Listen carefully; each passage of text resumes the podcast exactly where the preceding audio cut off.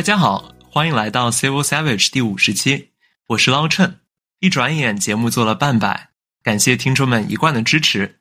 希望今天这个干货满满的大片对得起这里程碑式的一集。这一期我们回到社会议题，在第十二、十三期讲了美国历史上针对黑人的私刑，和第四十四期讨论了旧金山的贫民窟犯罪问题之后，我们收到了不少反响。希望我们继续探索这一类的严肃话题。有的反馈来自于和我们一样身处国外的听众，他们觉得在美国国内，类似的讨论经常被各种或是激进或是保守的主流媒体把持，很少有独立新闻和比较通俗接地气的报道。另一些反馈来自于身在国内的听众，他们觉得美国的社会问题有些虽然在国内没有直接的对照，但是有很多地方类似。通过了解其他社会在对应环境下的对策，对解读和预测国内的发展很有启发。在这一集里，我会把内容放在前面，然后把个人想法留到最后来做一个抛砖引玉。这一期我们来讨论美国贫民窟的来源，尤其是为什么刻板印象里贫民窟当中黑人占据了很大比例。在当下的美国，这本身就是一个很敏感的话题，因为很快就有人会来问：你凭什么认为黑人都住在贫民窟？你是不是歧视黑人？就算我节目的内容本身是探索这个问题的根源，因为我一向认为，如果不知道一个问题是从哪里来的，就根本不知道它该往哪儿去，也不知道该怎么去解决。这种美国社会的态度，导致类似敏感话题有建设性的讨论很少，更多集中在通过文字狱互相攻击上，反而是在国内，因为不是利益相关方，所以能够心平气和的去客观讨论问题。这一期的主角是美国东海岸费城的 Kensington 区，它和四十四期的主角旧金山的 Tenderloin 一样，都是当地警察和政府刻意放松执法形成的社会洼地。街上到处都是瘾君子，环境脏乱差，犯罪率突破天际。费城的人口当中，黑人占据了百分之四十，相比较之下，美国总体黑人比例是百分之十三。Kensington 常住人口四万两千人。至于有多少无家可归者，官方也给不出一个具体数字，只能说是成百上千，遍地都是。如果今天有人开车穿过现在的 Kensington，看到满目疮痍，恐怕很难想象一百二十年前这里还是一个繁荣的经济中心。一九零零年的费城人口已经超过了一百三十万，仅次于纽约和芝加哥，是当时美国的第三大城市。由于它发达的制造业。费城当时吸引着全美乃至全欧洲的移民技术工人，单单 Kensington 就有着几百家的工厂和数万名员工。与此同时，美国南部的黑人开始大规模迁徙到费城和其他美国北方城市。他们迁徙的原因，我们在十二期有详细介绍，在这里我就简单提一下。美国一八六五年内战结束后，南方被解放的黑人奴隶在宪法层面上成为了平等的公民。但在实际执行的层面上，处处受到歧视和压迫。政治上，以白人为主的当地立法机构给投票设置了教育和财产门槛。刚刚解放的黑人绝大多数目不识丁又一贫如洗，他们根本不能参加政治活动，只能眼睁睁地看着当地政府不断通过一项一项歧视黑人的法案。这时候有人要问了：如果出现了有胆识、有文化的黑人，组织大家，不就能够人多力量大吗？这时候，南方白人就会动用私刑，绑架并且当众残忍杀害试图反抗和组织运动的黑人，而且因为他们获得了当地警方的默许，甚至当地警方的直接参与，没人会因此被起诉。白人控制的媒体甚至会大肆宣扬报道私刑的过程，起到杀鸡儆猴的效果。几十年间，单单被报道出来的针对黑人的私刑就超过三千五百起。而没有报道出来的毁尸灭迹型的犯罪更是数不胜数。经济上，离开种植园的黑人并没过上自由幸福的生活，他们没有因为宪法的变动而直接富裕起来。由于自己没有土地，他们只能通过像换了一茬的地主租土地当佃农的方式，重新干起了奴隶一样的活。在这样的歧视和压迫环境下，黑人开始背井离乡。恰逢一九一零年代爆发的第一次世界大战期间。美国长期中立，通过和交战双方交易发了一笔战争财。这时候，费城的工厂极度缺少工人，很多黑人就移民到了费城，加入劳工大军。他们从一开始在费城就过得并不太平。本地的工人认为他们来抢饭碗，因为肤色的关系，很容易就形成了我们和他们的意识，把工作和生活上的不如意倾泻到了这些他者的头上。另外，当时的美国没有郊区的概念，只有农村和城市。农村就是第一产业，城市就是把农村生产的原材料消耗和加工的地方。城里人主要靠公共交通出行。但是城里老旧的基础设施和住房建设完全跟不上激增的人口，导致房租增长的同时，每个人的居住面积反而还变小了。当时工人阶级的住房和上海石库门里的七十二家房客一样，基本上一个房间就是一个大家庭，一栋三层联排小楼能住上近十户人。这样的城市过度拥挤，让本地白人工人更加痛恨新来的黑人邻居，认为他们不仅竞争工作，甚至竞争生存环境。说到这里，我就想到了国内的地域主义。通俗的来讲，就是打地图炮。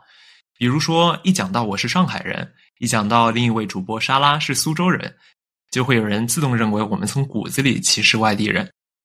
但说到底，地域歧视也是一种歧视。我自从来到美国，第一手感受到种族歧视之后，就意识到了，无论是种族、国家、地域、性别歧视，如果不想自己成为歧视的受害者。最好的方法就是不要成为歧视的加害者，也不要成为歧视的帮凶。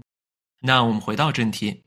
美国二十年代的繁荣，在一九二九年的黑色星期五股灾之后戛然而止。之后整整十年的大萧条，让所有美国城市，包括费城，都出现了失业潮和生存危机。本来就在贫困线上挣扎的劳工阶级，只能勉强度日。事情的转机，很讽刺的来自于又一次世界大战。美国先是隔岸观火，又发了一笔战争财，然后在一九四一年末珍珠港事件之后参战，数百万适龄男性被征召入军队，他们的脱产和需要的物资让整个国家的生产机器日夜不停，一举解决了失业问题的同时，甚至带来了劳动力不足的问题。很有趣的是，这不仅让美国政府使用一部分战俘做劳工，甚至让更多的女性得以走出家庭，走进城市和工厂。甚至开始做重体力和重技术的岗位，比如说最著名的铆钉工罗西 （Rosie the Riveter），就是那个宣传画上撸起袖管展示肌肉，配上标语 “We can do it” 的那个。实际上，这个战时女性劳动参与率增加，导致其地位上升的例子非常有意思。我大学有篇期末论文写的就是这个，有机会可以单独做一集和莎拉讨论。随着战争结束，数百万军人退伍复员。怎么解决他们的就业就成了新的问题。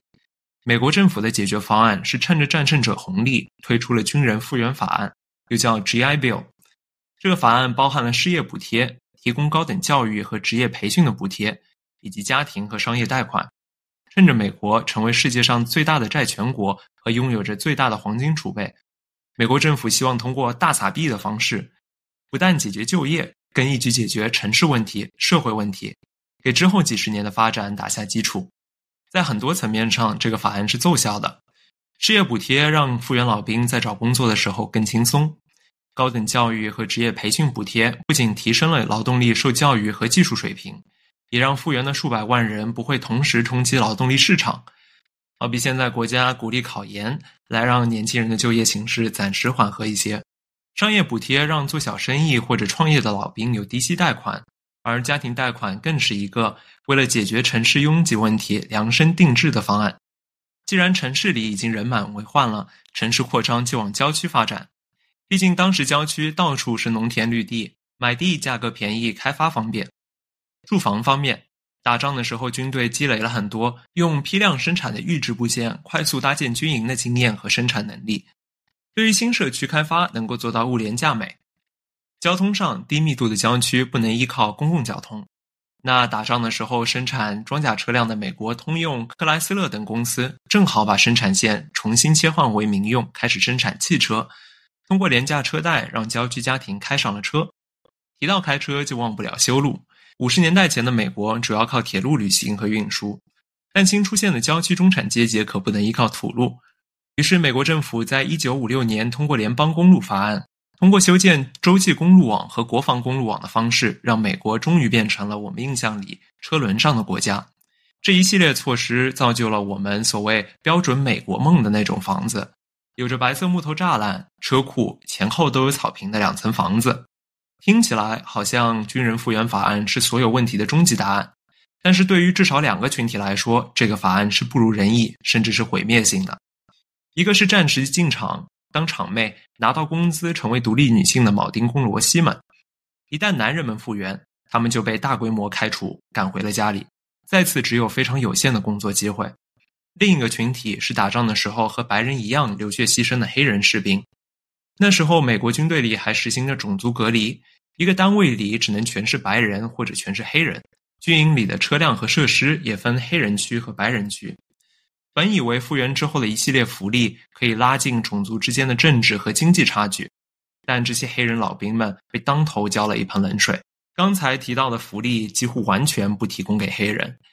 成人法律上福利是存在的。但是实际操作上，握有实权的白人总能找到理由不去兑现承诺。比如，美国当时许多学校，尤其是所有的南方学校，都实行种族隔离，所以在屈指可数的专门为黑人办的学校外，几乎没有黑人老兵获得了更多的教育机会。而贷款，无论是房贷、车贷还是商业贷款，具体操作的银行和信用社都用各种借口拒绝给黑人放贷。就算有黑人天降横财，想要搬离破败的街区，那些新建立起来的社区也会以居委会自治的理由拒绝黑人邻居。就这样，Kensington 的白人人口开始大量离开城市，搬到费城的郊区。Kensington 逐渐成为了贫困的黑人社区。而这还没完，新建的洲际公路总得进城呀。那进城的时候该穿过哪些市区呢？如果你是当时的费城市长，你会选择 A。富足的白人中上层社区，B 黑人为主的平民社区。如果你的答案是 B，那恭喜你答对了。在各个美国城市里，市议会都用修洲际公路的借口，大肆拆毁历史悠久的少数族裔社区。不仅有黑人社区，也有华人街。这些租户只能搬到更狭窄拥挤的剩下来的少数族裔社区，比如 Kensington。这些崭新的公路让开车的白人阶级可以快速、安全地在封闭道路上通勤，不用看到，也不用和周围的破败社区有交集。另外，如果制定政策的人都开车，他们很难会想到走路或者坐公共交通的人的福祉。况且，相比城市拆迁，那时候投资的重点都在新建的郊区，此消彼长之下，城区就受到了漠视。雪上加霜的是，随着人力成本和土地成本的上升。美国的工厂主慢慢的把工厂从传统的北方制造业城市搬到了南方和西部那些人力和土地成本更低、也没有工会影响力的城市。对于费城等以传统制造业为主的城市来说，这次去工业化对于市区的打击非常沉重。Kensington 之类围绕工厂需求建立起来的社区失业率飙升，由于市区的就业机会减少，更多的白人要不是搬到郊区，要不是移居到新的城市。滞留在市区的平民只能转向薪水和就业保障更低的低端服务业工作，而这些工作往往没有养老金和医疗保险。缺乏风险抵抗能力的居民，经常在一次意外或者一次疾病之后，不仅失去了工作，也失去了租住的住房，背上更多的债务，陷入了恶性循环。同时，也因为城市里的公司减少，人口下降，导致了税收下降，市政府预算被砍。影响到了基础设施维护和公共服务的提供。好，问题又来了：如果这时候你又是费城的市长，在预算会议上，你会选择 A 保持平民社区的预算，B 保持富裕的中上层社区预算，讨好那些提供给你政治捐款的主力票仓？如果你的答案是 B，那恭喜你又答对了。这种预算上的倾斜，让市区的平民社区。基础设施年久失修，社会保障几乎不存在，警力捉襟见肘，公立学校的教育质量接近于少管所。而这还不算完，尽管六十年代美国民权运动风起云涌，全美的银行和金融机构依旧我行我素的基于种族和阶级，对一部分最需要金融服务和小额贷款的人群展开歧视。其中最著名的，当属费城曝光出来的连续几十年实行的 Redlining 政策。所谓 redlining 红线，就是对城市的所有社区基于阶级和人口状况分级，并且把工人阶级社区和黑人社区全部划入最高风险等级，即红色区域。相对应的，中产阶级社区和白人社区则是普通风险和低风险区域。对于红色区域的居民来说，不仅他们无法得到银行服务，如果有公司试图向银行融资，并且在这些区域投资，银行也会断然拒绝。这样一来，更多的白人人口从 Kensington 流失，而留下来的居民面对的则是一个日益破败的街区。无论是耳熟能详的连锁店，还是街坊邻居开设的胭脂店，都很难进入这个需要任何社会服务的街区。更不要谈在困难的治安环境下立足了。在这里出生的孩子，无论肤色，都看不到任何未来。他们为了度日，只能和单亲妈妈和老人住在同一间小公寓里，在犯罪和枪击当中长大，最后自己不得不加入帮派为生。对于和 Kensington 一样的街区的治安和毒品现状，我们已经在四十四期关于旧金山那集当中讨论过了，这里暂且不提。总之，在有了这些信息之后，我们再去回答节目一开始的刻板印象问题：为什么贫民窟里黑人不成比例的多？现在我们知道了，因为他们最早就是被作为奴隶绑架和贩卖到美国的，在逃脱和被解放之后，依旧处处被视作二等公民。他们原本就一贫如洗，而整个体制还针对性的对其进行敌视和压迫，让他们保持贫困。被当作主流公民、保持身份认同和心理优越感的一部分。我们对于孩子有一种说法，要让他们赢在起跑线上。可是，如果作为白人生下来，前方就是一片坦途；作为黑人生下来，就像是被打断了双腿，赛道上还充满了崎岖曲折。如果我们不知道这些条件，单纯在终点根据成绩来归纳出白人比黑人更能跑，这不能说是一个很好的总结。诚然，我们知道有不少黑人通过天分、努力、运气改变了自己的命运，有些通过融入美国主流文化，比如说一些演员和政客；有些通过成为黑人文化的标志，甚至让这样一个亚文化成为了美国主流文化的一部分，比如说一些说唱歌手和运动员。但我们同样需要看到的是，这些成功的例子相对其他公民比例小得多。而更多有天分的少数族裔孩子没能得到一个相对公平的机会。当然，我们在这里说到外国社会的问题，不是想通过转移矛盾的方式让人忽略我们身边可能也存在的公平问题。我们知道，国内也有户口、教育资金来源、高等教育资源等一系列有争议性的话题。我希望这一期的内容可以让大家的视野放宽一些。知道在向更平等、更公平做努力的道路上，还有很多可以争取的友军和同行者。最后，在聊到国内有没有类似情况之前，我还想再提一个最近愈演愈烈的发展，那就是贫困社区市生化。市生化没有一个确切的定义，但我可以举一个国内相似的例子。我小时候住在上海的永康路石库门，这种本来是在解放前仿西式联排别墅建造的中式民居。最早的定义是一家人一栋楼，但随着上海城市化加速，住房不足，就变成了七十二家房客，一栋楼里塞满了各种人家，所有人家共用一个厨房，而洗澡则要么在房间里摆出浴盆来洗，要么就去公共澡堂洗。厕所的话，需要用室内的痰盂，然后自己去公共厕所倒掉洗掉。二十年前我小时候，一大家子人住在十几平方米的小房间是常有的事情。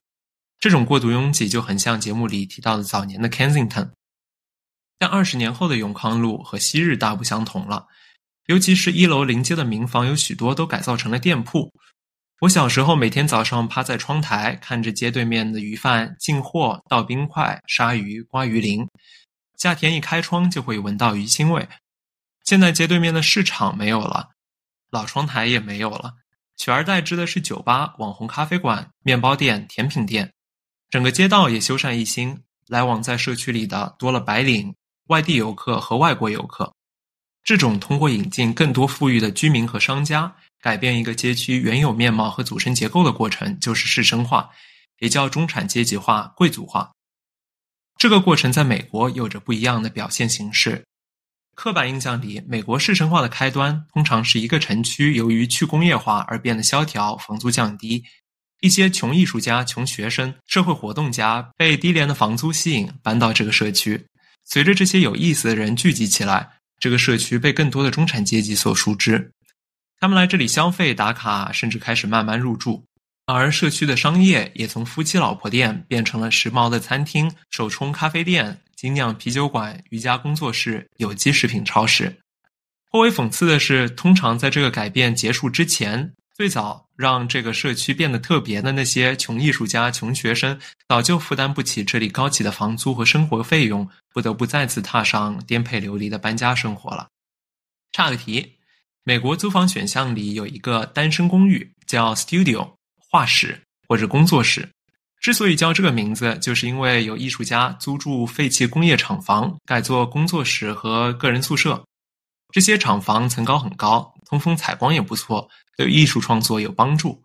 但因为他们没有合适的隔断，所以客厅和卧室是一个东西。